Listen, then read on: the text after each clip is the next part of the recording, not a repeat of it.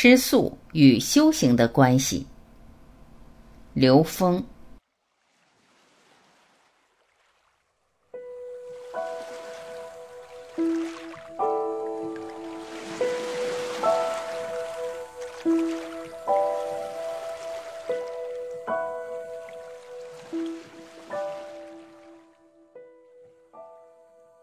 有人问刘峰老师：“吃素与修行的关系如何？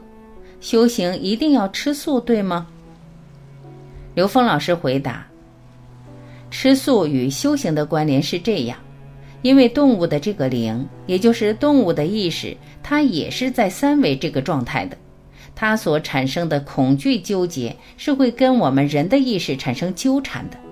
在这种意识的纠缠之下，其实我们很难清明。”除非你有本事把他的这种痛苦转化成他飞升提升的自由度的这么一个方向，也就是所谓的超度。如果你这样的话，你不吃素，你吃荤的时候，其实你已经把他的灵提升到更高的维度了。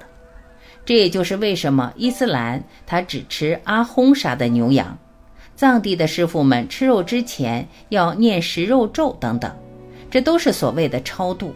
也就是把他那个灵共振到更高维度，那前提是你必须得在一个足够高的维度上，你才能帮得了他。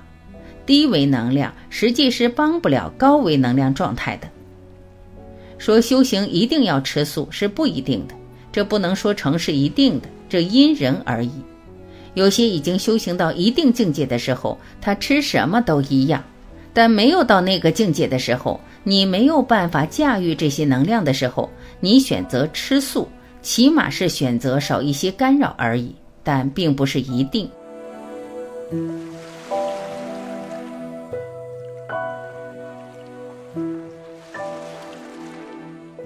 感谢聆听，我是晚琪，再会。